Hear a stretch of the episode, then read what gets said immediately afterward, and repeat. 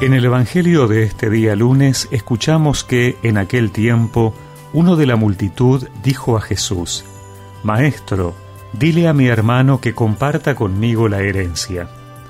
Jesús le respondió, Amigo, ¿quién me ha constituido juez o árbitro entre ustedes? Después les dijo, Cuídense de toda avaricia, porque aun en medio de la abundancia, la vida de un hombre no está asegurada por sus riquezas. Les dijo entonces una parábola. Había un hombre rico, cuyas tierras habían producido mucho, y se preguntaba a sí mismo, ¿qué voy a hacer? No tengo dónde guardar mi cosecha. Después pensó, voy a hacer esto. Demoleré mis graneros, construiré otro más grande y amontonaré allí todo mi trigo y mis bienes, y diré a mi alma, alma mía, tienes bienes almacenados para muchos años, descansa, come, bebe y date buena vida. Pero Dios le dijo, Insensato, esta misma noche vas a morir, ¿y para quién será lo que has amontonado? Esto es lo que sucede al que acumula riquezas para sí y no es rico a los ojos de Dios.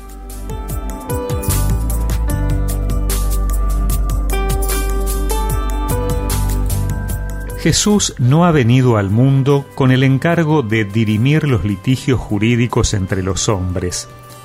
Él se niega a poner su autoridad en favor de esta o la otra opción, de este o el otro orden social. Él viene a salvar a los hombres, todos e integralmente.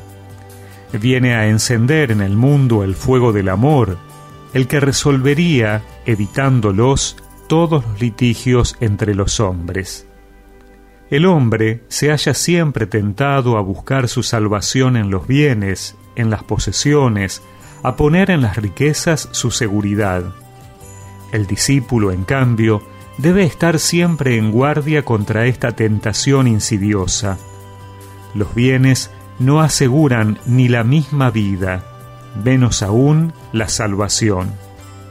El hombre de la parábola dialoga consigo mismo. Este diálogo falla en el orden de la salvación, le faltan interlocutores, no interviene Dios, ni intervienen los demás hombres querer resolver su destino a solas es insensato. Solo el que atesora bienes, que sean valores ante Dios y para los hermanos, se muestra sensato, saca provecho para un futuro definitivo. En el viaje de la vida me despojas de mentiras y vas dando a tantos grises su color.